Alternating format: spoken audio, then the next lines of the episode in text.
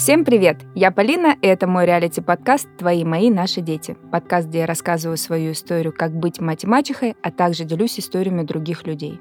Ты не сепарировался от родителей? Или во всем виновата твоя несостоявшаяся сепарация? Звучит в последнее время как приговор.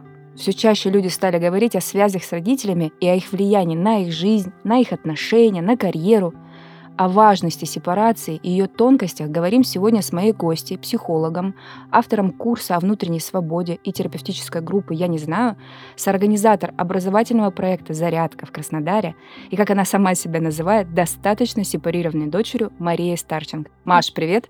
Привет, Полина! Привет, слушатели! Давай тогда, прежде чем мы перейдем к основной теме, немного обсудим на примерах и вообще поймем, что такое сепарация – Мгм. Давай. Слушай, я привыкла вести лекции оффлайн или онлайн, но с видео рядом. И на подкасте я впервые, такой мой дебют. И в своих презентациях часто использую мемы. И готовясь к нашей сегодняшней встрече, я подумала, ну как же, как же мне, как это показать? И поняла, что я буду пересказывать мемы.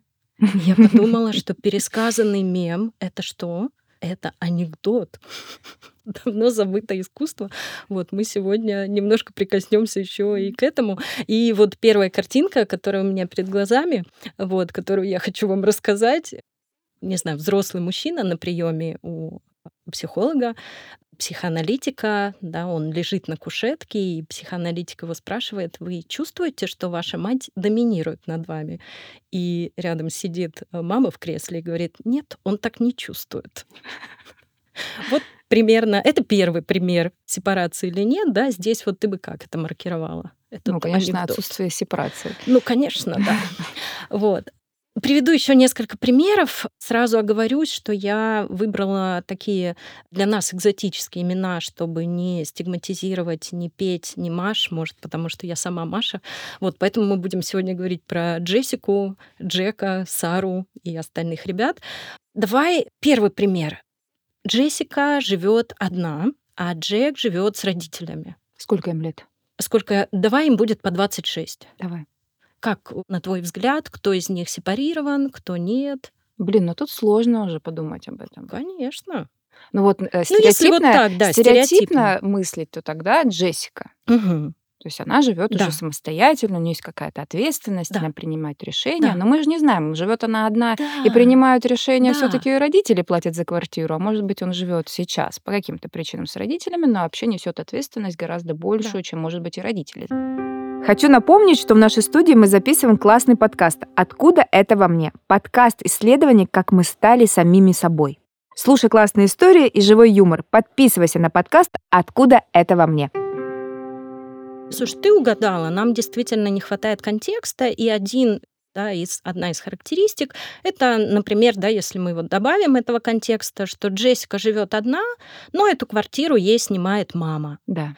Джек живет с родителями, и при этом он платит за Эту коммуналку, квартиру, да. да, за какие-то там услуги, да, за еду. В общем, он как-то вкладывается равноправно в бюджет да, чувствуешь, что здесь уже, уже большая разница. Да, да, уже очень большая разница.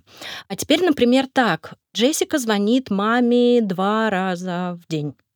Джек звонит отцу два раза в год. И при этом живет в одной квартире. Чему ему звонить? Ну, ну извините. Я тут, ладно, тогда с Джессику голосую. Хорошо, ну это давай это другой ну, Джек. давай это Джек Джуниор, какой-то другой Джек. Да, и если мы немножечко добавим сюда контекста, да, например, Джессика звонит маме два раза в день, чтобы маме было спокойнее.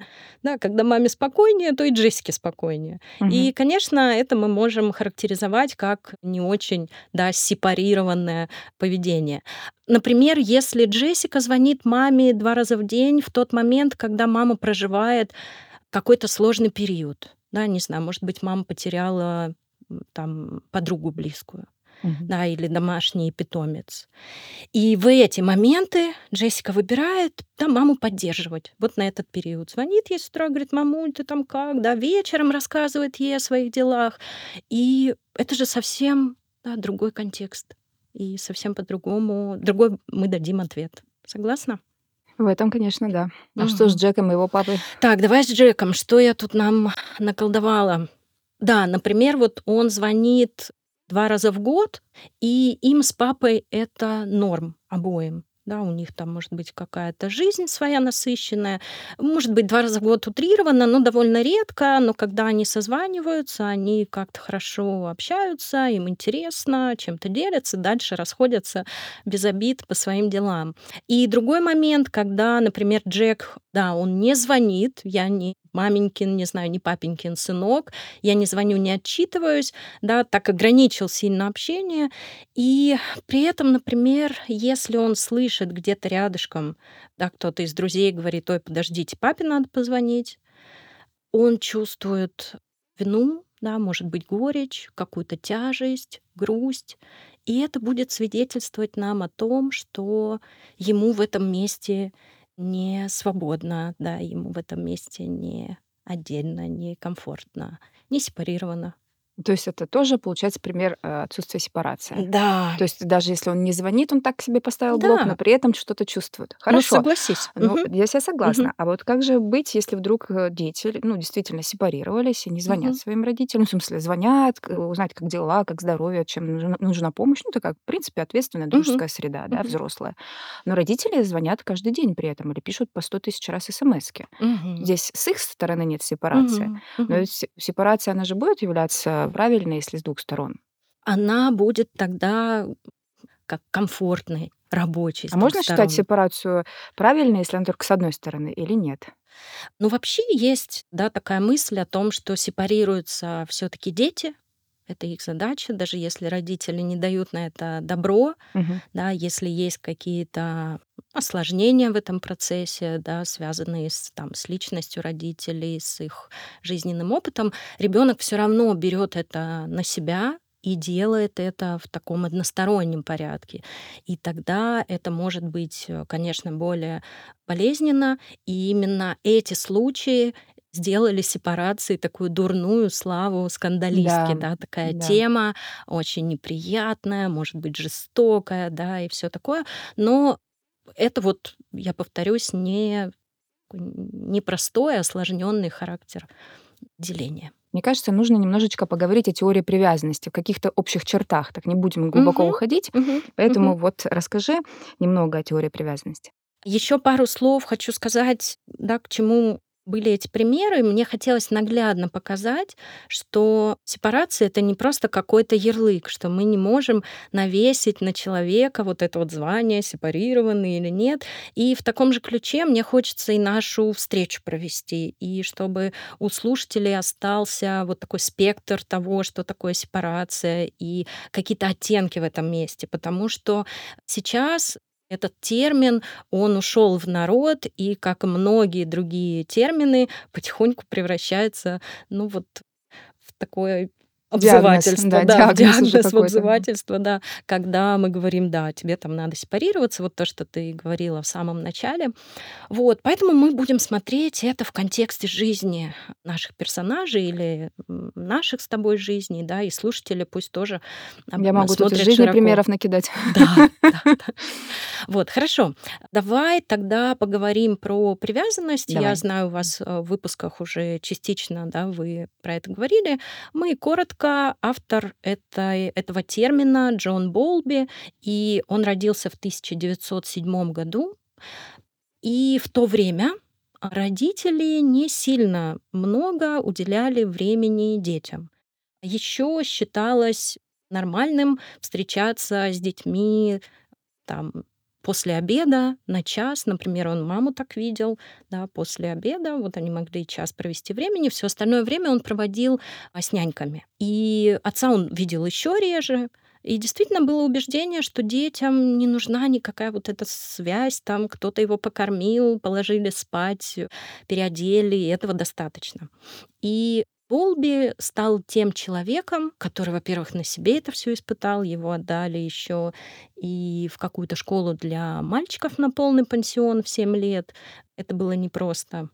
И да, он стал тем человеком, который исследовал этот феномен взаимоотношения детей и родителей, ну, мамы. да, в первую очередь, от рождения. И он заметил, что вот эта вот связь с мамой, теплая, эмоциональная, продолжительная, она влияет на то, какие отношения у ребенка с родителями в будущем, на то, какие отношения у ребенка с другими людьми в будущем, когда он вырастает, и вообще на то, как строится его жизнь. Здесь да, могу предвосхитить какие-то уставшие вздохи слушателей про то, что опять вы психологи, пристали к этим родителям сколько можно. Но это ведь действительно так. А если мы возьмем какой-то такой метафорический образ. Были у тебя, Полин, в детстве какие-нибудь выключатели где-нибудь за дверью? А, Естественно. Да, вот э, как-то у нас в нашем детстве строитель... Ну, не было принято, вот я помню, как появлялись евровыключатели mm. где-то на уровне доступном тебе, это было как-то необычно, но после того, как его перенесли, еще очень долго рука тянется по привычке туда за шкаф или за дверь или куда-то наверх.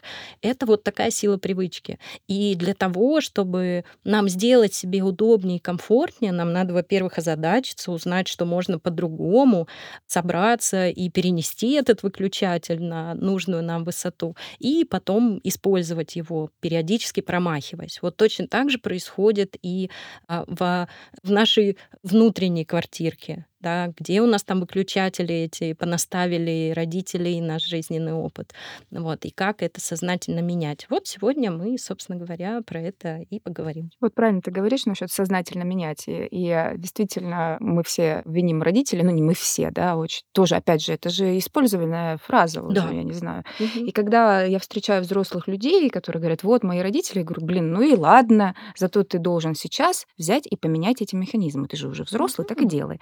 Так вот, давай пройдем дальше, и пусть действительно люди слушают, как это можно в себе изменить осознанно и а, помочь себе. Еще хотела немножко продолжить про привязанность. Амбассадором этой теории у нас в России является Людмила Петрановская и ее книги, например, книга «Тайная опора». И мне хочется поделиться иллюстрации из этой книги, тоже в пересказе, для того, чтобы продемонстрировать нашим слушателям, как эта связь развивается, как формируется привязанность и как происходит сепарация, как происходит отделение. Да? И в иллюстрации из этой книги мы видим фигуру мамы, да, нарисованную, и внутри у нее ребенок, и они связаны такой э, пуповиной от сердечка к сердечку да, внутри мамы. И это называется период вынашивания. Когда ребенок рождается в первые месяцы, он находится все время на руках у мамы, и они тоже да, связаны вот от сердца к сердцу, где-то здесь рядышком. И это называется период донашивания да, то есть э, прямо на ручках. Дальше ребенок спускается с рук, эта ниточка подрастает между сердцем мамы и сердцем ребенка, и этот этап называется у юбки, да, ребенок уже где-то тут рядышком кружит, изучает мир, и, но держится близко к маме. И потом постепенно он отделяется, да, такой нежный возраст, потом дошкольный, да, потом школьный возраст. И эта нитка растягивается, растягивается, растягивается, а в какой-то момент она обрывается, и мы видим взрослого ребенка, у которого теперь мама с ее сердцем находится внутри. Да, и теперь не он у мамы, да, в животе, а она где-то рядышком с ним, вот здесь. И вот этот образ родителя, родительской поддержки, любви, он и является такой опорой для ребенка. Да? И это будет той самой а, здоровой, классной сепарации, которая поможет и отношения а, сохранить и развивать с родителями, и быть отдельным, жить свою уникальную жизнь. Вот э, все, что ты сейчас рассказала, это как раз так идеально подходит к моему следующему вопросу. На каких уровнях жизни происходит сепарация? Классный вопрос, Полин. И действительно, когда мы с тобой рассматривали примеры, да, ты как будто удивилась, ага, она вот здесь так на маму обиделась, а похоже, что это, да, или вот этому парню до сих пор больно от того, что он не общается с папой, и похоже, это тоже признаки несепарированности. И оказывается, что сепарация, вернее, да, для начала наша связь с родителями происходит на разных уровнях, не только на физическом уровне. И сепарация, соответственно, проходит тоже тоже на этих уровнях. Первый уровень — это функциональная сепарация, функциональный уровень. Это про такую материальную, физическую сепарацию. Это способность позаботиться о себе без участия родителей. От того, чтобы научиться завязывать шнурки самостоятельно, завязывать галстук, не знаю, да, в более старшем возрасте, до того, чтобы жить в собственной квартире и, например, не зависеть от мамы, когда она должна посидеть с внуками, чтобы моя жизнь полностью не встала на стоп. Да, это тоже будет признаком такой несепарированности на уровне функциональном. Это в том числе, да? В том числе. Но очень многие, кстати, не задумываются об этом. Да, то есть если моя жизнь не может происходить без участия родителя в какой-то период. Опять же, здесь нам важен контекст, да, это вот как какой-то лимитированный период, где мне нужна мамина помощь, или это на постоянной основе, да, я не могу действовать без того, чтобы мама не участвовала в нашей жизни, без того, чтобы она не готовила котлетки и не отправляла нам да, и мы потом их дружно ели нашей большой семьей. Слушай, ну у меня бабушка всегда готовила и отправляла нам котлетки. Мгм. Вот, царство небесное. Мы все радовались этому. А вы Потому что справлялись родители, без нее? ну, мы, возможно, бы справлялись, просто это было очень удобно. Она уже вышла на пенсию, она классно готовила. Мама с папой работали, мы все ели борщ. Я, мы переехали в Краснодар, и я из Майкопа возила, поверите. Круто. Круто. Слушай, Да, а, но здесь я не могу сказать, ну как, тут опять же все важен контекст. Мы все, все просто Конечно. любили кухню бабушки. Конечно. Она готова была нам помочь. Конечно, конечно. Мы не ставим, мы не маркируем какое-то поведение заранее как правильное и неправильное. Мы будем рассматривать его только в контексте. У меня тоже был опыт того, когда мама мне готовила еду, я отправляла ей деньги, и она мне на такси передавала. Я не хотела готовить себе одна, мне было неинтересно. Я не пользовалась доставкой, потому что там слишком много одноразовых баночек, все как-то упаковано, это не подходит мне по моим ценностям. Поэтому вот такой я сделала выбор. Но в какой-то момент, Полин, я прям почувствовала, что я как будто слабею в этом месте, что я завишу от того, я уже должна планировать как свою жизнь под то, когда приедет моя поставка еды. И в этот момент я решила, что все достаточно, я буду с этим справляться как-то по-другому, но сама. Это перестало быть удобным. Нет, ну Вот. там-то пусть папа разбирается, это его мама. Я просто ела бабушкину еду. Да, да, это была не твоя Это моя история. Да, следующий уровень э, сепарации, да, мы еще как с родителями связаны. Эмоционально, да, очень сильно связаны на этом уровне. И когда на этом уровне происходит сепарация, то мы не зависим эмоционально от родителей. То есть мы не зависим ни от их критики, ни от их похвалы. Да? И не зависим от их настроения. Вот что-то там маме взгрустнулось или мама обиделась, и все. Мне свет не мил, я не нахожу себе места, да, я начинаю что-то с этим делать. И это про то, что мы принимаем свои собственные решения на основании своих ценностей, а не чувств родителей, да, отталкиваясь от того, чтобы им было за меня не страшно или еще как-то, да, и вот так я и выбираю, куда мне двигаться по жизни. Следующий уровень сепарации — это ценностный. Да, мы, правда, связаны с родителями, когда мы взрослеем, мы слышим от них какие-то напутствия, мы видим их стиль жизни, но в какой-то момент приходит время определиться, а что из этого мне подходит, а что нет. И когда происходит сепарация на этом уровне, то мы понимаем, а еще, наверное, лучше подойдет слово принимаем, что наши ценности и ценности родителей могут не совпадать.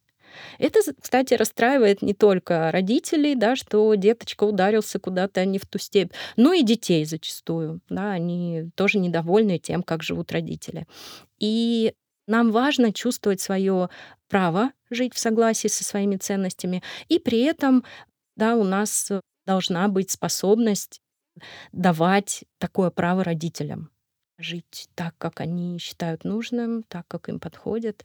И ваши родители могут жить под девизом «где родился, там и пригодился», а вы хотите попробовать много разных мест для жизни, и нам всем с этим ок.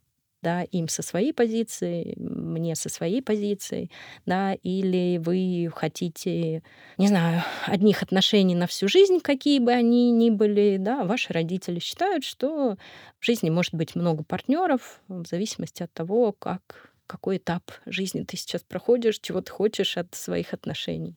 И всем с этим норм. И Последний, четвертый уровень сепарации, он перекликается с эмоциональным, но его выделяют отдельно, он правда важный, это конфликтный уровень. И он говорит нам о том, что когда мы сепарированы, мы умеем выдерживать конфликт с родителями. Это, согласись, э, непросто. Да, с детства нам очень тяжело дается, когда мама или папа на нас обижены, недовольны, злы, и мы всеми силами пытаемся сделать что-то, чтобы вернуть вот эту вот привязанность. Да, в этот момент, в момент конфликта, привязанность страдает, нарушается, и ребенок э, да, делает все, что только может, чтобы ее вернуть. Вот когда мы сепарированы, нам важно уметь проходить через конфликты с родителями, как и с любыми другими людьми, не разрушаться от них, понимать, что это не конец отношений, да, кому-то кажется, что ну все, если мы поругались, то уже ничего не вернуть, да, нормально, где-то поспорили, а, что-то проясняли, выяснили и пошли жить дальше, да, не затапливаясь чувством вины или обиды, как же так, они сам так ко мне отнеслись несправедливо, они же мои родители. А, понятно здесь? Ну, здесь вот, когда я последнее услышала, мне кажется, я сепарировалась с нуля. Я лично от родителей, потому что мне вот на, на самом деле по поводу конфликта всегда было очень просто. То есть я понимала, особенно если я понимала, что это не моя собака, на меня ее вешают, зачем я должна это переживать? Причем прям с детства. Я не знаю, откуда это взялось, но оно взялось. А скажи мне, пожалуйста, вот нет ли возрастных каких-то разграничений по поводу видов сепарации? Они только вот по такому плану идут, и все, да? Нет, конечно, есть. И здесь я думаю, что детские психологи хорошо это разложат на разные кризисы, да, этапы. Первый период это да, само рождение, когда ребенок появляется на свет, уже происходит сепарация. Да, потом кризис трех лет, когда ребенок обнаруживает себя полноправным участником жизни и хочет делать все сам, да, и дальше сепарация продвигается, и подростковом возрасте, да, если там в детстве был такой хороший симбиоз, и родители были такими светилами и примерами и центром э, Вселенной, то там, в подростковом возрасте происходит разочарование. И, кстати, классный этап. И именно на этом этапе, если родители умеют как-то адекватно отнестись к этому, да, выдержать, опять же, вот это разочарование ребенка, то сепарация проходит. Э, разочарование полегче. в родителях? В родителях, конечно, да. Мы вдруг видим, что они тоже могут быть э, напуганными или запутавшимися, чего-то не знать. Это сейчас как-то, да, Google есть. Я помню, что в детстве я всегда спрашивала все у папы, да, ну, там энциклопедии и как-то довольно эрудированные родители у меня, я получала ответы на любые свои вопросы. Там, как летает самолет, как устроена эта штука, а что здесь, а что здесь. И я помню прям момент, когда я что-то папе задаю уже в довольно взрослом возрасте, он мне говорит, ну, погугли. И я такая, ой, а что, ответа не последует? А, ну да. И а я сейчас можно. детям говорю, потому что тогда не было Гугла, хочу напомнить, а сейчас есть. А сейчас есть, да. И у них, кстати, вот этот момент, да, он происходит уже легче раньше. Да, но в чем-то другом они видят своих родителей. Я почему про возраст тебе задала вопрос? Потому что, опять же, вернемся к тому, что общество, в общество попадает слово, и все, оно понеслось, да? И у нас есть предположение, что сепарируемся мы ровно 18 лет. Как интересно. Да, ну правда, так же и думают. Я сама жду. Я им даже пообещала чемоданчик, и до свидания. Каждому. Вот одна улетела в Австралии живет с чемоданом, другому готовлю. И вот третья. Ну, слушай, это тоже, конечно, попытка найти такой очень простой, прямой ответ, решение. Mm-hmm. Конечно, нет, у нас будет какое-то окно, потому что мы же все к 18 годам разные. Да-да-да, окно возможностей. Хорошо, не дверь. Окно можно заблокировать. Ну, дверь тоже вытолкнул, закрыл на ключ. Блин, не надо рассказывать. Да, вот. И мы, правда, все разные к этому возрасту и разные условия жизни, поэтому, ну, да. Блин, как это вот вообще в голове уложить у родителей, у ребенка? Потому что действительно ты абсолютно права, мы все разные. И, например, в свои 18 лет я была такой, да, и сейчас, естественно, мы не можем не сравнивать, ну, себя с детьми. Это Мгм. невозможно. Периодически ты ловишься на мысли это не делать, но периодически ты делаешь это все равно. И Мгм. вот я думаю, ну, я не была такая 18 лет, уже бы пора бы думать, уметь, да, там, и тебя учили это делать, а ты не думаешь и не умеешь. Как? Мгм. И Мгм. вот такие вот огромные глаза. Я показываю огромные глаза, если кто не Мгм. видит, Мгм. только слышит. Слушай, да, и зачастую нам кажется, что если мы рано повзрослели, рано справлялись, то мы такие классные, это и есть сепарация, и это то, к чему нужно стремиться. Но нам всегда важно посмотреть чуть дальше на последствия, какой ценой например, досталась человеку эта самостоятельность, да, и хочу ли я для своих детей, например, такого пути, и, возможно, тогда будет более адекватным, да, чуть эту планочку отодвинуть. Почему же все-таки не происходит сепарация и почему она затруднена в некоторых Мгм. случаях? Да, давай тоже поисследуем, посмотрим, что На может... примерах? А, Ну, плюс-минус. Мгм. Плюс-минус на примерах. Мы можем потом присоединить к нашим э, героям, да, какие-то Я пункты. тебе сама накидаю Да-да-да. Да, себя. да. А, Давай представим человека, да, Мгм. который не сепарирован, например, нашу Джессику, и заглянем немножечко да, раньше, в ее детство, и увидим, что, например, мама давала ей такое послание, ну, может быть, не впрямую, да, что а, мир опасен, что никуда нельзя выходить и ни с кем посторонним общаться, что люди злые, что они такие ушлые, что никто, кроме мамы или семьи, никогда не будет э, к тебе искренним. Да? Ты никому не нужен, кроме своей семьи, не интересен и так далее, и так далее. И формируется такой образ опасного мира, куда, конечно, выходить не хочется. Либо послание, что взрослая жизнь ужасно тяжелая. Когда мы рассказываем детям, что ты вырастешь, и потом надо будет работать на какой-то нелюбимой работе. Фух, слава богу, я говорю, что все будет классно, будете работать на классной работе. Ну, лишь бы в 18 лет, как я запланирована. Да, да. Ты продаешь, ты продаешь идею взрослости, конечно. С таким настроением слона не продать, когда Да, да, да. а, мы говорим, что это ужасно, вспоминаем, какое было прекрасное время в университете, просто пришел с парнем, ничего не делаешь, а тут вот так, и потом еще приходить убирать, а то все, пятый, десятый, конечно, ребенок такой не очень охотно туда смотрит, и да, хочется как-то, что, лонгборд, смузи, и все. Сколько бы лет мне ни было, гонять по набережной, которая у нас за окошком. И следующий момент— это послание, что ты слабый, ты ни с чем не справишься. Когда родители много критикуют ребенка, все переделывают за него, все он делает как-то не так, неправильно, и понятное дело, что не формируется вот этой базы и поддержки для того, чтобы идти и пробовать что-то а, в своей собственной жизни. Еще может быть такое послание, как ты моя жизнь когда на ребенке завязан смысл жизни родителей, когда без ребенка я не знаю, кто я, про что я. И также ребенок может выступать в разных функциях а, в семье, может регулировать эмоции родителей, может помогать контролировать э, тревогу, да, ребенка контролируется эта тревога. А, И много-много всего еще. В общем, если ребенок несет какую-то функцию в семье, то, конечно, выйти из этой семьи будет сложно. Кто же будет нести тогда эту функцию, да, если родитель сам не может управляться? Еще еще один вариант— это недостаток фрустрации, такой хорошего стресса для ребенка, когда это, наверное, перекос вот в нынешнее То есть время. ему нужен стресс ребенку, да? А, ну, конечно, смотри, когда ребенок Yes.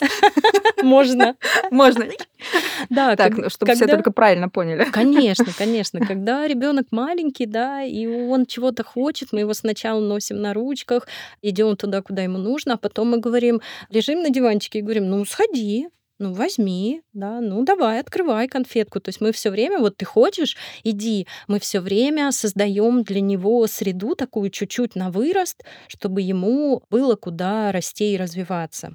И опять же, если мы вернемся там к теории привязанности, вот в лекции Людмилы Петрановской, я помню, очень классный жест она показывала, когда, например, ребенок прибегает к нам с детской площадки, и кто-то его там ударил или обидел, мы его вот так, да, такие принимающие объятия заключаем в своих объятиях, утешаем, а потом она делала такие движения руками, выталкивающие, да, мы утешили, а теперь снова иди, попробуй, поиграй там. И точно так же везде. И точно так же будет на любом другом этапе. Да, ты попробовал, не знаю, поступил, что-то там у тебя не пошло, разочаровался, мы тебя приняли, утешили, а теперь иди, дружочек, ищи, что же тебе интересно в этом мире. А, да, уволился с работы, да, не подошла. Да, мы тебя приняли. Да, мы не знаю, поддержим тебя материально, но это на какой-то период, а потом, дружище, давай, иди, иди, иди, смотри, что там в жизни есть. Вот э, такой хорошей фрустрации тоже должно быть достаточно в жизни ребенка, и здесь родители могут сталкиваться со своими сложностями эмоциональными, да, потому что ребенок плачет, он не хочет идти куда-то, он хочет, чтобы его продолжили на ручках нести, да, но мы выдерживаем это, сочувствуем, говорим, да, ты уже тяжелый, мама тебя нести не может, давай, пойдем вот так. И здесь, собственно говоря, происходит то же самое. Я перечислила пункты, которые могут осложнять да, со стороны родителей сепарацию. Mm-hmm. Но со стороны ребенка тоже да, может быть, могут быть какие-то сложности. И да, первое это страх ответственности и такая неуверенность в себе. Конечно, это то, что ребенок вынес благодаря вот тем посланиям, и он, знаешь, в такое удобное окно развития не смог развить какие-то, выстроить какие-то навыки для того, чтобы дальше идти с ними в жизнь. Вспомнила сцену из сериала, где взрослый парень прокалывается на том, что он не умеет стирать перед своими соседями, и они так на него смотрят, и так, как это произошло? И он говорит, ну, мне в детстве не давали это делать, у меня руки были все время в шоколаде, и мама говорила, уйди отсюда, ничего не трогай, и он не научился. А потом, когда он поступил в колледж, он пришел туда и что-то начал свои труселя загружать в эту машинку, там стояли девчонки, которые ему понравились, и они что-то посмеялись, и он быстренько собрался и убежал, и он, ну, в шутку говорит, что все, окно возможностей в тот момент схлопнулось, когда было нормально этого не знать когда угу. это еще не причиняло такого дискомфорта. Ну вот если... Хороший пример. Да, если вот не на шуточках, то сама понимаешь, да, разочароваться, разочаровать кого-то и пережить это, ошибиться, выбрать неправильно и пережить это, э, споткнуться, встать. Вот это вот все нужно пройти. Если ребенку не давали, то, конечно, ему страшно, и никуда он сепарироваться особо не захочет. И а, Второй важный момент, это уже я из практики своей знаю, то, что удерживает детей вот в этой такой болезненной связке с родителями, это попытки добиться их любви. Когда э, люди, взрослые, э, продолжают пытаться понять, почему родители меня там не принимают или не любят так, как э, мне это хочется, что же я делаю не так, в чем я не прав, пытаются доказать, пытаются показать, и очень много кружится вокруг этой темы, и здесь мы работаем в терапии много над принятием того факта, что, скорее всего, это не потому, что родители не хотят это дать конкретно тебе, а потому что они просто не могут этого сделать. Да, не могут любить тебя так, как тебе подходит. Или вообще не могут быть близкими и теплыми. Это правда да, это есть, это не редкость, и мы не будем газлайтить да, людей, которые, правда, чувствуют эту нехватку. Да, это есть, но, скорее всего, в этом месте вы это не получите, как бы вы сильно не старались. Это, знаешь, как э, вот часто привожу пример в терапии, как прийти в магазин обуви и просить там килограмм зеленых яблок, и это же такая простая требовать. штука, да. Иногда требовать, иногда молить, иногда посмотрите, какой я тут хороший номер вам приготовил, я так старался, я вот такой весь нарядился. Ну, ну дайте же мне этих зеленых яблок, ну, пожалуйста.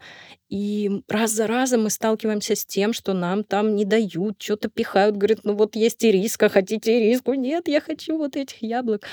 Надеюсь, эта метафора тоже будет а, нашим Ну, э, очень слушателям многих, э, кстати говоря, по понятно. поводу любви ожидания. Да, Ну, так ожидания не только к своим родителям, а к своим партнерам периодически, также детям. Ну, и в да, разные стороны имеется в да, виду. Это да. прям, я бы сказала, такая проблема. Мгм. Я часто сталкиваюсь с этим. Не, не к се- не к себе имеется в виду, а вот, в принципе, люди рассказывают, и мне хочется сказать, а почему ты думаешь, что тебя должны так любить? Или Мгм. там откуда это Мгм. взялось вообще? Мгм. М, Мгм. Действительно, есть требования у людей, оказывается, как их должны любить. А, ну, это правда так. И в детстве мы можем претендовать на это. Правда, важна вот эта эмоциональная близость, не только физическое обслуживание, хороший уход. И именно на фоне дефицита вот этой эмоциональной близости формируется э, вот это вот неустранимое чувство одиночества и жажда его, собственно говоря, устранить, как-то напитаться в этом месте. И попытки добиться этого от родителей, что, опять же, повторюсь, эту самую сепарацию осложняет. Да, так ломиться в закрытую дверь. У тебя все по поводу, почему она затруднена? Потому что у меня назрел следующий Да. вопрос. И Если все-таки последствия не пройдены сепарации, то что будет в будущем? Да, слушай, я приведу несколько пунктов, оговорюсь, что, да, это может э, так звучать э, немножко стигматизирующий, такой перечень проблем, и люди такие, да, Раз слушатели наши их. сидят, да, и выбирают. И ты сама, да, вначале говорила, что можно в любом подкасте, в любой теории найти все про себя. У нас нет задачи кого-то инвалидизировать, тут назначить каким-то неправильным. Вот, поэтому я что-то буду перечислять, но больше хочется смотреть не в сторону самого названия, да, какого-то ярлыка речевого, а в сторону того, из чего он может состоять, да, чего не хватает. Ну, например, вот такой ярлычок, как инфантильное поведение. Да, что это такое? Вот мы можем сказать последствия непройденной сепарации, это инфантильное поведение. Да, звучит как-то не очень аппетитно, и мы все, кстати, подойдем под это определение. Здесь мы будем говорить про э, нехватку навыков, вот ту самую ненатренированность чего-то, да, как а, внешне вот в таком материальном мире реально навыков, не знаю, оплатить коммуналку, сходить э, в ТСЖ там с Ну, чем-то родителей ее разобраться. тоже не было. Ну, ходят Да, водители там, поэтому, поэтому и да, и не научились. домашние работники. Да, Тоже да. не делают. Да. И точно так же и внутри, да, мы чего-то не нарастили, чего-то не сформировали. Неспособность взять ответственность, да, это про то, что много страха, мало опыта прохождения через ошибки, прохождения через ошибки с поддержкой, например, да, потому что кого-то, наоборот, родители кидали там в пламя каких-то сложностей, но человек оставался без поддержки, и этот опыт скорее травмирующий, чем развивающий. Да, еще последствиями непройденной сепарации может быть такое навязчивое чувство вины, стыда, злости, да, потому что из вот этой детской позиции мы по-прежнему боремся за отношения с родителями. И отсюда же может быть такая необходимость в родительском одобрении, когда да, на родителях сошелся клином белый свет, и мне нужно вот чтобы они увидели, сказали, показали мне, какой же я классный. Еще, еще, ну вот такой пункт, да, как создание созависимых отношений, еще один ярлык. Я бы назвала их, может быть, какими-то неудовлетворяющими отношениями и неблагополучными. И даже, знаешь, не само создание, невозможность из этих отношений выйти, потому что создать эти отношения может любой. Да, вот так случилось, у нас нет сканера на то, этот человек, да, какие у нас с ним дальше будут отношения. Но дальше мы можем увидеть, что это не те отношения, которые я хочу, и вот неумение выйти из них, оставить то, что мне не подходит, это может быть тоже следствием а, такой несепарированности. И а, что еще? Ощущение несвободы и какой-то не своей жизни, когда я живу не так, как мне важно и ценно, так, чтобы не расстраивать родителей или наоборот впечатлить родителей или в чем-то разубедить родителей, да, фокус э, в другую сторону. Ну, наверное, сейчас мы с тобой перейдем от теории к действиям и Мгм. обсудим шаги к сепарации. Сейчас тоже буду мотать на ус. Мне кажется, меня что-то не пройдено. Да, давай поговорим действительно, что может нам помочь в этом процессе и э, Ну, помочь в каком процессе? Вот, например, я сейчас мама ребенка, да, мгм, 11-летнего, я уже могу какие-то процессы сейчас взять на заметочку, которые ты мне расскажешь. Либо да. я как дочь своих родителей, которые мгм, моментами, может быть, что-то пропустили, но сейчас я могу сделать эти мгм, шаги. Да, мгм. мы то и то обсудим. Больше я фокусировалась на взрослых детях, которые сепарируются от родителей и имеют какие-то сложности. Но я думаю, что мы Ну, а сможем, там, да, думаю, как-то ты пере... мне поможешь в этом, Да. да, э, перевести это и на родительское, родительскую тему.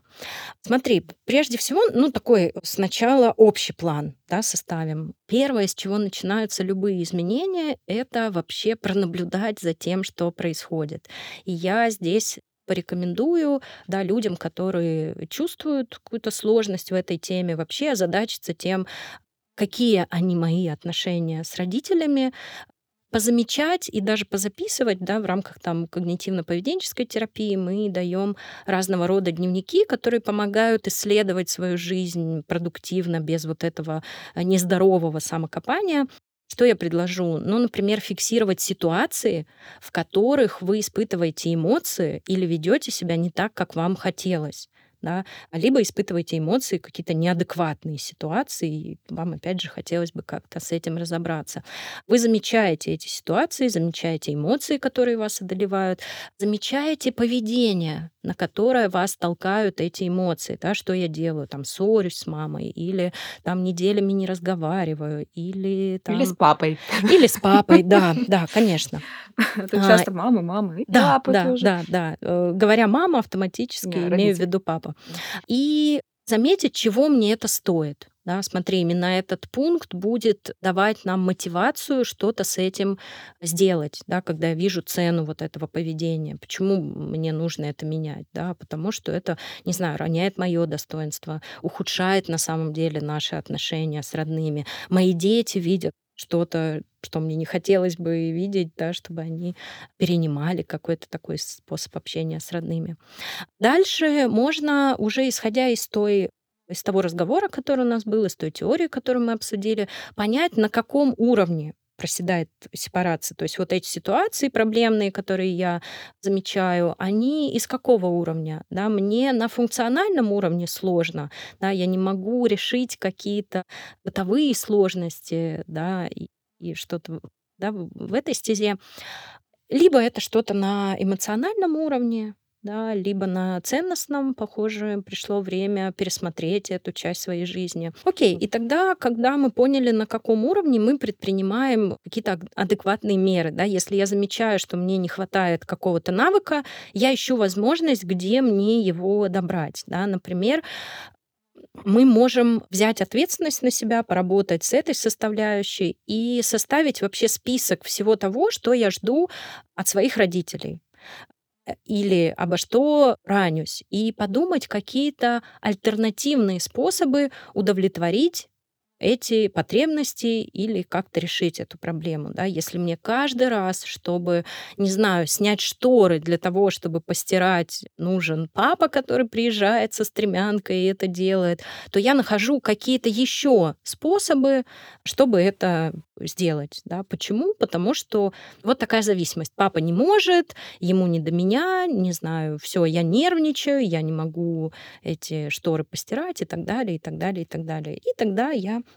завожу себе долговязого друга и периодически устраиваю какие-то совместные вечеринки. Пусть будет в этом арсенале и друг, и папа, и профиру, и какая-то конструкция из стульев, столов и всего остального. Или какие-то шторы, Нестиранные занавески. нестиранные занаве- занавески, клининг, самоснимающиеся шторы. В общем, очень много всяких выходов. Да? Это простой пример, но можно попробовать его переложить на свой. Потом нам важно снять с родителей такое гордое звание родителей, именно вот в понимании детско-родительских отношений и вернуть им звание просто людей со своими плюсами, минусами, снять с них какие-то свои ожидания, не ждать, что они обустроят вашу жизнь, да, не требовать идти туда, где готовы вам это дать, где есть то, что вам нужно. Как в примере с теми яблоками, да, пойти наконец-то в продуктовый и там яблочек себе купить, да. Что еще? Бывает важно посмотреть правде в глаза, принять и увидеть то, что мы разные люди, да, вот у кого сильное слияние. И здесь, опять же, можно составить список различий, да, чем мы отличаемся.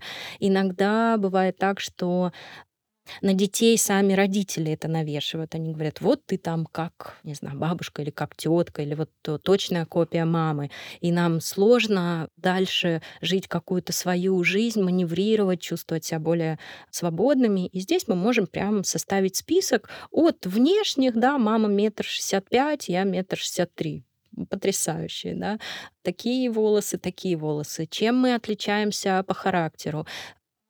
какой ну, ты сам себе путь. это составляешь? Сам Или себе, мама конечно. посадила рядом? Ну, Не, давай. не, нет, давайте родителей вообще не включать в это, да. Еще один пересказанный мем, это когда идет такая страшная женщина, у нее в руках какая-то горящая штука, все с безумными лицами, и подпись это «Я иду рассказывать своим родственникам про личные границы после консультации с психологом. Вот не надо так делать после этого подкаста, идти и что-то родителям, заставлять их слушать этот подкаст, да, что-то признавать. Это будет тоже про то, что я вот такими инструментами продолжаю бороться за эту привязанность, да, и не Ну, сепарироваться. то есть каждый сам с собой. Э, Каждый сам с собой. Давай тогда перейдем к конкретным практикам. А, Обсудим, возможно, конкретные примеры. Даже можно использовать мои примеры, как я тебе за кадром рассказывала. Мгм. Может, к Мгм. ним перейдем. Мгм. Еще вот упражнения. Помню, мы с тобой обсуждали за кадром про внутреннего ребенка, да, к нему Мгм. перейдем. То есть Мгм. сейчас уже пошли основные такие шаги и практические методы. Да, да, что же, собственно говоря, делать, чтобы вот эту вот сепарацию поддержать, нарастить? Первое, что э, важно сделать, это действительно разобраться с границами. Ну, может, не первое, но такое основное. И я бы хотела предложить алгоритм выстраивания границ. Мы чуть-чуть это затронули. Первое, что нужно будет сделать, это понаблюдать, где нарушаются мои границы. Как э, мы понимаем, что наши границы нарушены, Полин? Как? Давай это обсудим, потому что, мне кажется, это тоже слово попало в народ. Мгм. И теперь все, что бы ты ни сказал своему ребенку, Мгм. он отвечает, она отвечает, не нарушай мои границы. Мгм. И вот Мгм. хочется, чтобы здесь уже были какие-то установленные моменты, хотя бы, чтобы мы точно понимали, что это точно про границы, а не про то, чтобы так отмахиваться от какого-то конфликта или Ну да, претензии да, какой-то. такое негибкое использование, да, Да, когда мы да. используем как оружие этот термин, Да но вообще уже. да, но если действительно рассматривать его в таком полезном ключе, да, это граница, это то, что отделяет то, как со мной можно, от того, как со мной нельзя, да, то, как мне гуд, как мне хорошо, и то, как мне плохо. И тогда вот этот момент, как мы понимаем, что граница нарушена. Как ты понимаешь, что твоя граница нарушена? Тогда я испытываю, наверное, негативное чувство. Мгм. На что чаще всего оно похоже? Наверное, ну, слушай, у, у разных людей по-разному. У меня же характер такой воинственный. У меня будет на злость похоже. Мгм. Ты здесь не ошибаешься, и, скорее всего, у всех будет похоже это на злость, потому что это функция этой эмоции, да, если мы А то есть я еще правильно ощущаю. А, с тобой все в порядке. Да, если мы возьмем животных, то они злятся и рычат в какой момент? Когда кто-то на них нападает, и они защищаются, либо когда им нужно отвоевать что-то свое, да, они борются за что-то свое. Вот. И точно так же у нас. И зачастую вот в этом моменте про выстраивание своих границ тоже, да, эта тема заряженная, потому что тоже делается не совсем правильно. Вот люди взяли это на вооружение, а как этим пользоваться не совсем научились. Если мы возьмем вектор эмоционального развития, вот что сказала? Сейчас. Если мы возьмем спектр эмоций злости, то на таком крайнем полюсе у нас будет аффект, да, ярость, потом мы будем спускаться, будем испытывать гнев, будем испытывать злость, будем испытывать раздражение. Да. Перед раздражением мы, скорее всего, что испытаем? Не знаю, я только гнев испытываю. Я на этом зафиксировалась. Вот, слушай. И это про то, что все начинают выстраивать э, границы на этапе гнева, Мгм. да, когда я уже Спускаться бесконечно иногда зол. некогда вообще-то. Некогда, да. Поэтому мы говорим о том, что это процесс, и хорошо бы его делать регулярно, не когда прижало. Мгм. Более того, про границы мы будем разговаривать за пределами конфликта. Естественно, это моя любимая фраза. Говорю, давайте все на берегу Да. обсудим, Да. чтобы потом не было. Но есть же невнимательные люди. Есть невнимательные, есть нечувствительные, когда, опять же, человек не научился. Смотри, какая тонкая штука идет перед раздражением. Мы чувствуем недовольство такое, а еще раньше мы чувствуем дискомфорт. Нам как-то неприятненько. Да, давай возьмем легкий пример. М, Садимся в такси, там громкая музыка. Первое, что мы почувствуем, это Гнев. класс. Дискомфорт. Уже. Хорошо, ладно. Уже заряженный человечек сел. Такое тоже может быть. Но э, просто смотри, если мы вот так зумом, да, пальчиками раздвинем эту Да, там где-то будет дискомфорт. Ладно, макросъемке, хорошо, да, там там будет дискомфорт. такая микропа- микрофаза. Микропиксель. Да, да, микропиксель дискомфорта. Да, мы правда почувствуем дискомфорт там в ушах, э, да, вот э, в теле. После этого будет нарастать это недовольство, и мы будем терпеть, уговаривая себя какими-то разными фразами, ой, ну неудобно, или там, а что ему самому сложно понять, или, ну, мне тут... Нет, я э, сразу говорю, вот про такси тут вообще Круто, сразу. круто. Кто-то и в таких ситуациях, и, кстати, это может быть таким тоже сигналом несепарированности, когда некий там человек, который сейчас как будто бы выше, не знаю, предоставляет мне услугу, врач, там, репетитор, учитель, что угодно, да, мне сложно ему что-то такое высказать. Вот. И, конечно, когда мы терпим, дискомфорт никуда не ушел, организм будет продолжать нам сигнализировать о том, что мне плохо, мне это не Таких подходит. очень много. Сейчас, извините, я перебью. У меня некоторые подруги звонят и говорят, ты можешь позвонить моей домработнице и сказать? Я говорю, что? Ну, чтобы выключатель лучше вытирала. Я говорю, что? Вот, Или там вот, еще что-то, что не вот, опаздывай. Ну, вот, вот, без разницы. Вот, вот, вот. Это вот Это как это, раз сигналы того, что Мгм. не сепарировались, это что-то дискомфортное. Да, и тогда, доходя вот до этого пика, мы вдруг решаемся, да, до этого нам было страшно, а тут уже гнев, вот эти вот все гормоны, которые нас активизировали, они толкают нас на то, что мы на повышенных тонах высказываемся, да, да можно сделать музыку потише, да в конце концов вы людей везете или что, и как так Но можно? это если они терпели долго, да? Если терпели долго. Либо могут не высказать там, могут хлопнуть дверью, да, такая пассивная агрессия, либо смещенная агрессия, прийти и кому-то высказать это в семье. Я вот спрашивала, почему вы сами не можете позвонить домработнице и сказать. Да. Мне говорили, неудобно. Я говорю, в смысле? Ну, почему вы же платите за услуги, да, вот у вас какие-то Да. рабочие отношения, почему неудобно? Ну, вот, а потом она ко мне придет, будет на меня смотреть, а я говорю, а так не будет, да? Ну, под- позвонила вообще какая-то третья личность, да, и Да, попросила. да, Ну, вот да. такие ситуации, да, бывают Да, у да, людей. да. И тогда получается, что нам очень важно находить вот этот дискомфорт как можно раньше, потому что, смотри, если бы мы сели и на уровне дискомфорта обозначили свою границу, то, скорее всего, все прошло бы довольно мирно и хорошо, да, ты садишься в такси, говоришь, вы знаете, можно музыку потише, для меня это громко, и и все. И если в этот момент, да, вот то, чего мы боимся, что будет какая-то негативная реакция со стороны водителя, да, если в этот момент водитель поворачивается и посылает вас на три буквы и раздражается какими-то э, скандалами, Я ему говорю, ты не сепарировался. Нет, я ничего не говорю. Я прошу остановить машину, дожидаюсь светофора, выхожу, думаю, фух, да, слава богу, человек э, с э, не очень устойчивой психикой идентифицирован, да, ставлю единичку, пишу отзыв, и отлично, да, вот это проявление моих уважительно высказано, да, в уважительной форме проявления моих потребностей, да, если вызывает неадекватную реакцию, то что-то мы будем здесь уже относительно этого делать. И как правило, если мы на этом этапе озвучиваем, да, на этапе дискомфорта, то все должно проходить более-менее нормально. Вот мы собрали перечень того, тех ситуаций, где нам дискомфортно. Это может быть связано и с родителями, и с друзьями, и на работе, да. Не знаю, есть коллега, который постоянно подходит, сдвигает ваши вещи и садится на краешек стола, и вас это вот, у вас это вызывает дискомфорт, да, по каким-то причинам. Вот в этом месте мы тоже будем отстраивать свою границу. Как же мы будем это делать? Для этого я предложу навык ненасильственного общения. Наверное, да, многие слышали про так называемые я-сообщения или я-послания. Наверное. Есть, наверное. Окей.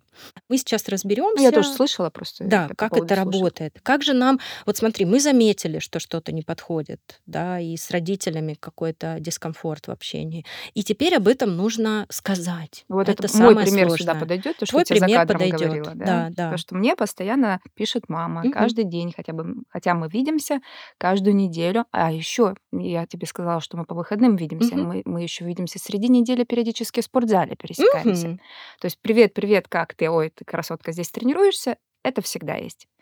При этом, при, при всем, мне мама пишет каждый день по несколько сообщений. Я даже стала опрашивать своих друзей, как часто пишут они... Ли мамы? Да, пишут ли мамы и как часто. Угу. поняла, что нет, только моя. Но из моего окружения действительно делают так часто. Угу. Все любят своих мам, все общаются, угу. но при этом они происходят так часто. Естественно, я испытала гнев в определенный угу. момент, потом угу. дискомфорт, раздражение, все, что ты перечислила, и сказала об этом своей маме. Угу. Мгм. Полин, а можешь ли ты дать э, прямую цитату, как ты маме об этом сказала? С какого начала? С гнева или с дискомфорта? То есть это происходило на разных этапах, на самом деле. Да, да, То есть это происходило... раз сказала, Да, это происходило по-разному. Периодически я говорю, мам, я сейчас занята, тебе, если что-то срочно, давай я потом тебе перезвоню. Мама продолжала писать. Угу. Потом она сама займется какими-то своими делами и не угу. пишет. Угу. Но так как потом я проследила, что она делает это ну, практически каждый день. Угу. И в какой-то момент я даже дала эту возможность э, остаться из-за того, что я понимаю, что у мамы ну, нет прям подруг, там каких-то друзей, кроме там папы, меня. И вот действительно ей так может быть интереснее общаться. Но это было очень давно, чтобы ты понимала, то есть это не сейчас. Потом я поняла, что это ну прям сильно внедряется в мою жизнь, и мне уже стало совсем неудобно, потому что я чувствую, что мама это просто, ну как, э, она мне не подруга. Ну, потому что с подругой я могу обсуждать все, да.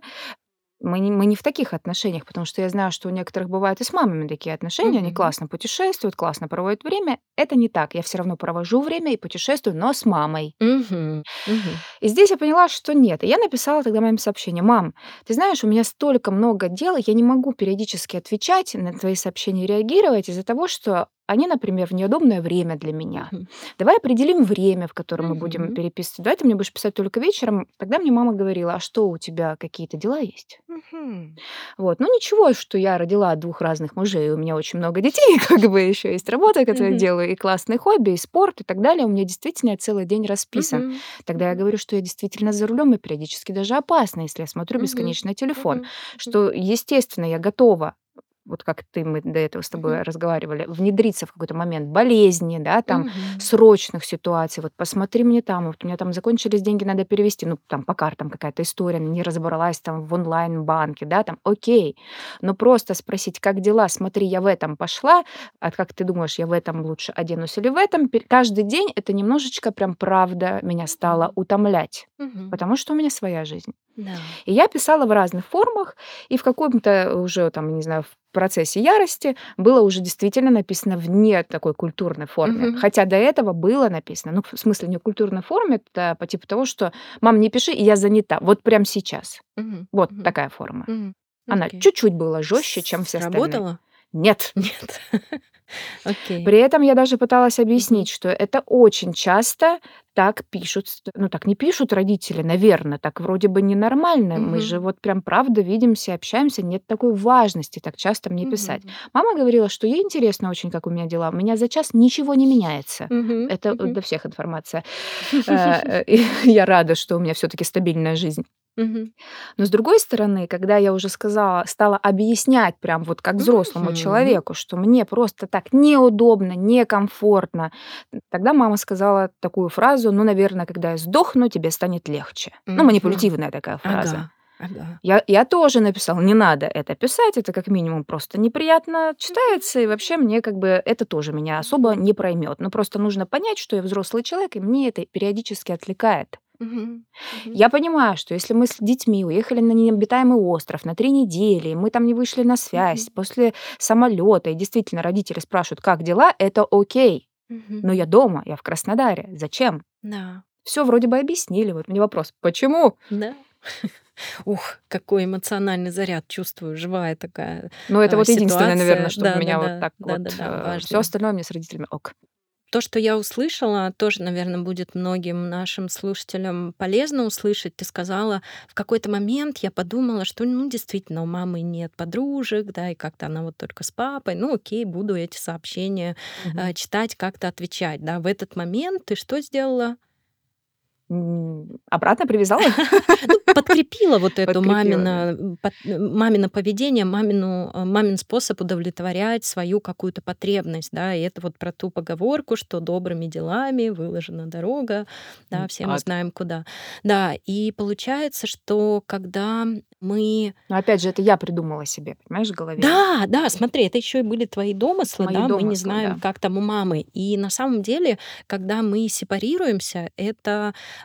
мы даем возможность себе жить свою уникальную жизнь, и при этом мы даем возможность родителям устроить их жизнь, да, потому что когда люди начинают обслуживать своих родителей, да, которым одиноко или которые чего-то не знают, делая все за них, они их раньше времени инвалидизируют, да, не дают им найти свою опору, не дают им столкнуться с этим дефицитом, да, какое-то время поиспытывать дискомфорт, неприятные чувства, но все-таки собраться с силами и завести себе подружек, да, пойти на какой-то кружок, э, кружок.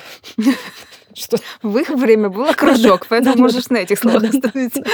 Да-да-да, телепортироваться в то время, когда были кружки. Ну, не знаю, моя бабушка ходит в кружки, правда, там и в литературный клуб, и очень там находит общение и выступает. человека зависит, от людей. Но я понимаю, что маму я не переделаю. В чем вот вывод? Никак. Да. И все-таки понятное дело, что все мы стареем, и, знаешь, в Мгм. определенный момент мы уже теряем своих родных и Мгм. близких, а это прям не очень хочется. Мгм. И вот здесь я понимаю, что я в какой-то момент терплю. Потому что, чтобы ты понимала, это происходит и сегодня только. Хочешь, я смс покажу? И вот так вот просто переписку. Ну вот просто вот ради интереса. И я понимаю, что я отлавливаю у себя момент, что периодически меня это не беспокоит. Возможно, когда я не так занята. Вот. А периодически меня это Вот. действительно беспокоит. Вот. Как я нашла выход? Я не отвечаю. Да, да, окей. И здесь мы тоже не будем давать универсальных ответов. Через какое-то время я Да. отвечаю, пишу, мам, я была занята, и ответ на каждый вопрос. Да, да. А всегда пишу, если срочно, позвони. Да, супер. Вот ты нашла, да, такую историю, и мама, по идее, спустя время там может к этому привыкнуть, к этому способу. Ну, давай попробуем прогнать это по тем алгоритмам, которые Давай. я предлагаю, и, может быть, ты попробуешь еще какую-то историю, может, это что-то новенькое привнесет в ваше общение. А Как мы будем с помощью алгоритма ненасильственного общения выстраивать в этом месте наши отношения?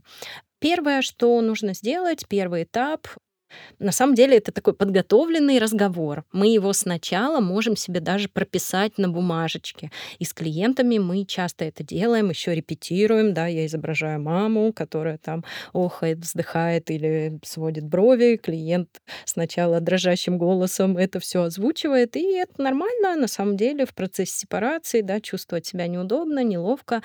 Это все проходит. Первым пунктом, что мы записываем, мы фиксируем конкретное поведение, которое приносит нам дискомфорт. Мгм. И описываем его в терминах вот таких фактических, что происходит. В твоем случае мы опишем маме поведение. Да, мы скажем, когда ты присылаешь мне сообщение каждый час, да, как, как бы ты еще описала это поведение, может быть, точнее? Ну, э, понимаешь, э, забота Э, Это уже трактовка будет, да? Вот Трактовка, смотри, да. То а, есть, мы не будем писать, например, так, когда ты закидываешь Забота ней меня о себе. бестолковыми, ненужными, Ну, опять же, э, для не нее критич- толковыми. Да, Да, да. для Но это я к для тому, меня что бестолковыми. да, мы не переводим это на язык э, нашей оценки этого, да. Давай еще один Ну, пример тогда мне возьмем. сложно тогда ответить на твой вопрос, потому что я не понимаю, что именно я должна сказать. Давай еще один пример приведу. Давай. Например, жена злится на мужа, что он опаздывает, и там часто и не предупреждает ее об этом. Она вот что-то там наготовила, сидит, ждет его, а он там на час опоздал. И тогда в этом моменте, да, она по этому же алгоритму будет без этого алгоритма. Она скажет, ты ни во что меня не, не, не ставишь, обесцениваешь и угу.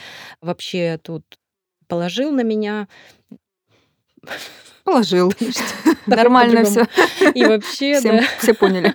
И вообще ты забил на меня болт. Это уже, да, не а, прямая констатация фактов. Мы угу. скажем безоценочно здесь. Конкретное поведение опишем. А, Когда ты задерживаешься дольше, чем на полчаса, и не отправляешь мне сообщение, не предупреждаешь меня, вот, чувствуешь, мы описали конкретное поведение. В твоем случае я тоже описала. Да, когда ты мне отправляешь каждый день по там, 10 сообщений или 15, или когда, мы, когда ты мне пишешь каждый час, да, или задаешь вопросы, то есть э, какие-то такие моменты.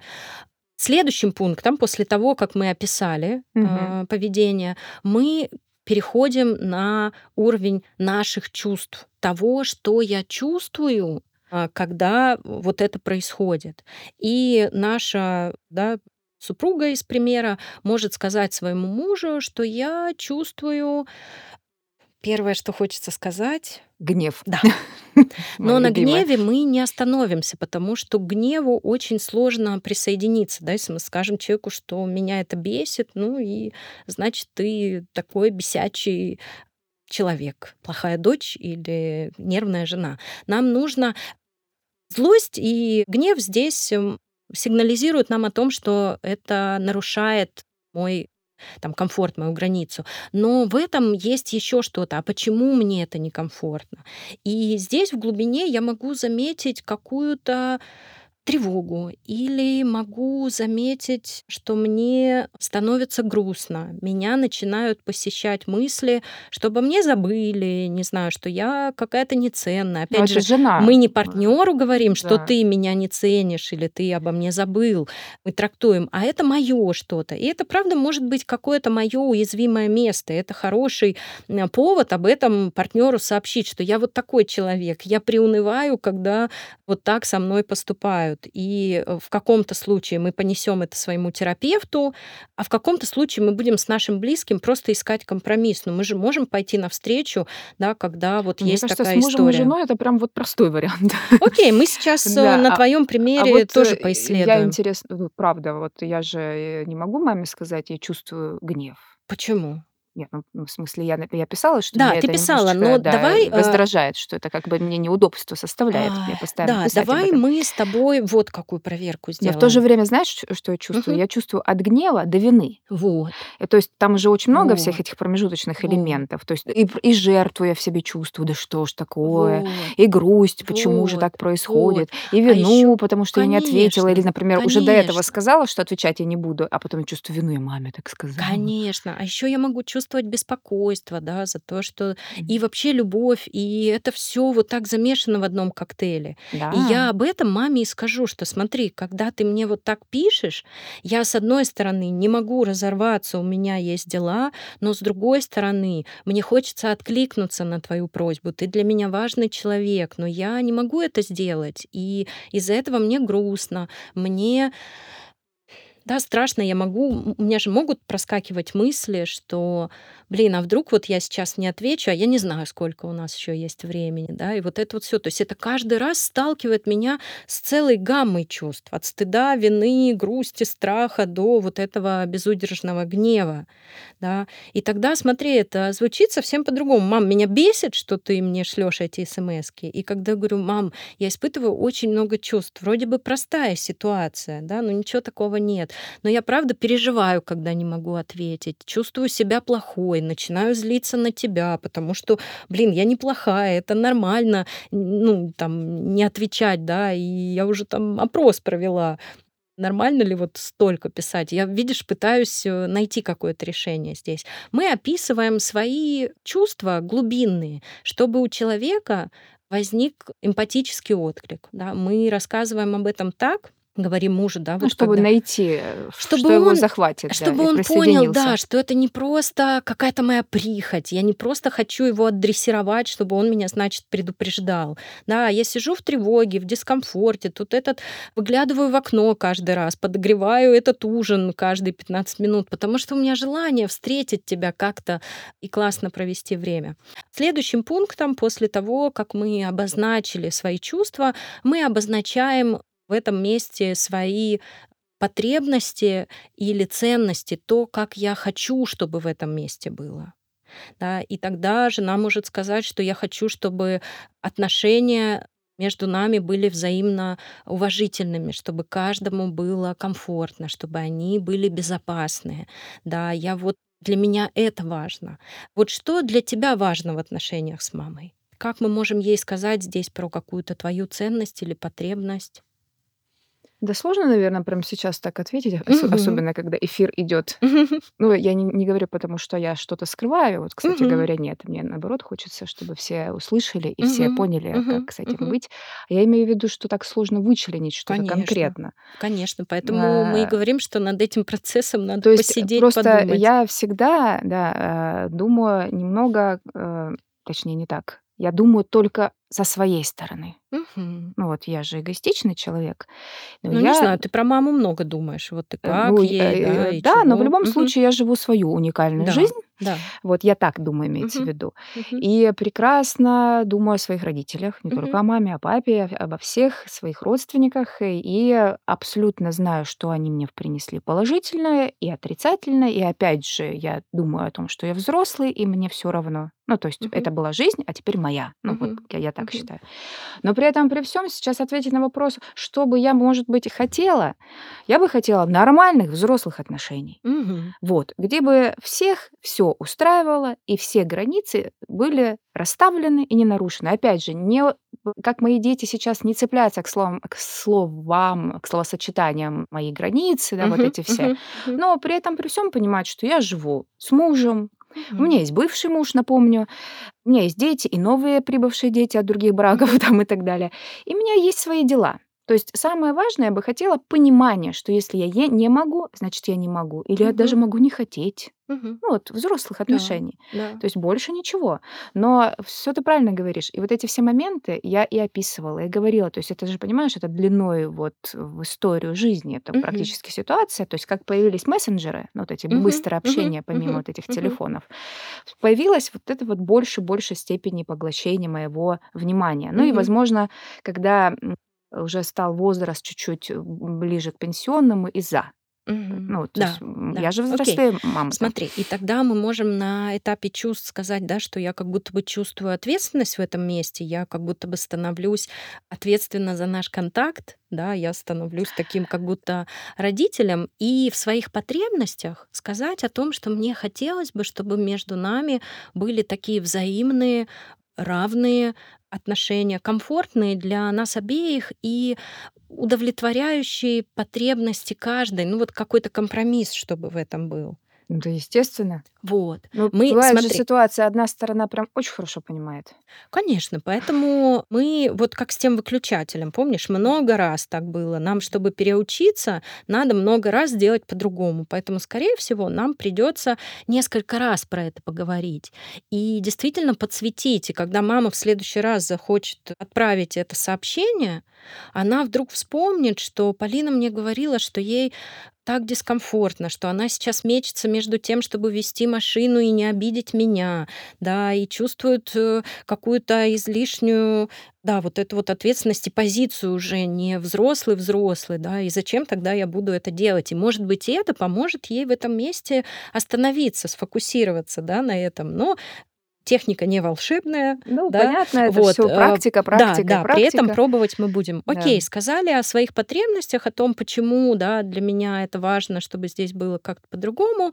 И после этого, смотри, мы озвучиваем конкретную просьбу, как нужно в этом месте действовать. Мы не описываем то поведение, которое мы не хотим. Пожалуйста, не пиши мне да, Мгм. каждый час. А мы описываем то, как мы хотим. Да, я прошу тебя, там, например, да, звонить, если это что-то срочное, Или, может быть, вы даже, знаешь, разработаете систему каких-то обозначений, насколько это значимое, да, и мама ставит в начале сообщения, не знаю, цветочек, и это значит просто поделиться, улыбающуюся какашечку, да, и это значит, ей точно нужен твой контакт, и ты видишь, о, какашечка пришла, значит, надо отвечать, да, то есть мы учим маму дифференцировать вот это, и спрашиваем ее, да, нормально тебе, что я, давай договоримся, что на цветочке я могу ответить в течение суток, да, на такой сигнальчик. Это все очень заумно выглядит, тяжеловесно, не жизненно как-то. Э, вначале это будет так, потом все ну, подстроятся ну, понятно, и будут да. уже это все чувствовать. Изначально гипертрофированные все такие Да, ситуации. но видишь, мы здесь идем прямо на контакт. Я вижу, что для тебя это важно, да, но я не могу. Давай подумаем, как мы сделаем это. Кстати, одна из э, техник на этом этапе мы предлагаем решение. Человек может вносить какие-то компромиссные утверждения со своей стороны, и при этом мы можем в какой-то момент передать ему эстафету решений и сказать, а как ты видишь? да, вот здесь решение. Ну смотри, мне вот так, у меня такой ресурс внимания, у меня такой резервуар который я могу наполнять э, своими близкими, да, вот в какой-то день мне вот столько я могу уделить, в какой-то вот столько, вот как мы будем это решать. И предложить э, маме над этим подумать, да, или там любому другому человеку, с которым мы это используем. Вот мы пришли к этому решению, зафиксировали конкретно, сколько вешать в граммах, что mm. мы будем делать. Как с детьми, да, когда он бежит, я кричу ему не беги, а непонятно, что делать вместо этого. Да, я кричу ему стой, да, иди медленнее, остановись и подожди меня. Точно так же и здесь. И последний пункт, э, очень важный, часто про него забывают. Мы описываем, а как же будет классно в наших отношениях, если ты в этом месте меня услышишь и пойдешь мне навстречу. Да, и, например... Мне. Класс. Да.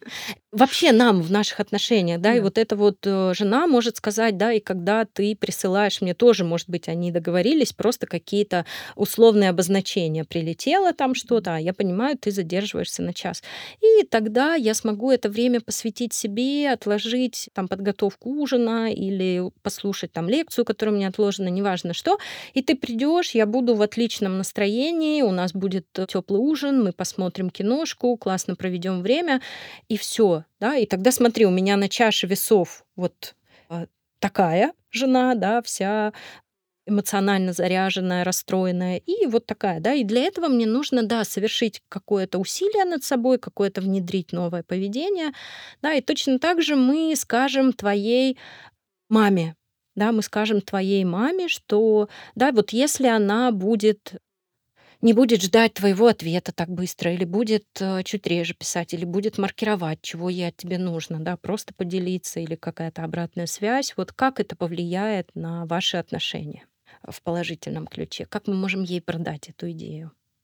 Ну, посмотрим. Нет, а есть какие-то варианты, да, что я могу сказать маме, что тогда мне ну, будет меня, э, спокойнее. Сейчас, например, у меня же воспаленное сознание ага. все равно по этому поводу. Мне кажется, угу. я очень даже последовательно и правильно все давно поняла. Угу. И разные моменты пыталась э, внедрить. Но с другой стороны, мне кажется, в какой-то момент я где-то поняла, что я тут занимаю взрослую позицию, Мгм. а, например, а со стороны мамы она где-то занимает позицию ребенка. Мгм. Ну вот, и опять же, возвращаясь к этим всем вещам, когда мы говорим, здесь позиция взрослая, здесь ребенка, здесь еще там кого-нибудь, а, вот, родителя, да, по-моему, то вот я, ну, не могу эту ситуацию принять, но я, по крайней мере, к спокойнее стала к этому относиться. Да, слушай, и здесь мы, правда, подстраиваемся как можем. Ты можешь замечать, если работают твои стратегии, отлично. Если все равно этот дискомфорт копится, ничего не меняется, то нужно искать способы. И вот этот алгоритм, да, ты говоришь, что я так пробовала, но ты его так растянуто во времени, ну, да, конечно, как будто да. пробовала. Я бы предложила его, например, собрать и за пределами конфликта в нормальном состоянии просто про это поговорить. И... Вот ты сейчас абсолютно правильную вещь сказала, что я делаю это в пределах да, конфликта. Да, да. То есть ты никогда не приехала к маме, когда классно, вы на прогулке, ты говоришь, слушай, вот такая вот штука, у нас все в отношениях классно, все работает, но вот это, вот такой вот червячок есть. Я тебе расскажу, как у меня, да, а тебе как. И, кстати, с позиции вот этого ненасильственного общения мы стараемся и другого человека услышать, как, увидеть его потребность, услышать его чувства и действительно прийти к компромиссу, да, и, возможно, мама тоже только в разговоре с тобой заметит, как она в этом месте перегибает, и что, похоже, ей в этом месте нужна еще какая-то помощь, поддержка, и мы можем спросить, а кто еще может тебя послушать, или в какие моменты тебе хочется написать. Да, может быть, ей становится одиноко, да, может быть, еще. Вот как мы с этой уязвимостью обойдемся. И найдете очень много, я уверена, классных творческих решений по тому, что мама будет делать. Мы же, правда, по привычке привыкаем, и пока оно работает, так и, и идет. Мария, спасибо тебе большое, что ты нашла время и пришла в студию студию и рассказала о очень нужных, важных и базовых понятиях про сепарацию, о тех шагах и факторах, которых нужно обращать внимание, и шаги, которые нужно делать, я, как всегда, нашла в себе очень много чего. И я уже немножечко забегу вперед и жду тебя снова. Спасибо, Полин. Да, у нас получился такой обстоятельный разговор, и мы на самом деле рассмотрели не все инструменты, которые помогут нам сепарироваться. Мы не поговорили о внутренней позиции, которую нам нужно наработать для того, чтобы вот так уверенно и поддерживающе проговорить и выстроить свои границы. И я думаю, что мы действительно можем об этом поговорить э, в следующий, в следующий раз. раз. Да, я тоже подумала, что лучше не мешать, что мы сейчас дадим тему сепарация, а отдельно дадим упражнения про внутреннего ребенка. Спасибо тебе еще раз. И вы, дорогие слушатели, подписывайтесь и оставайтесь с нами. Всем пока. Всем пока.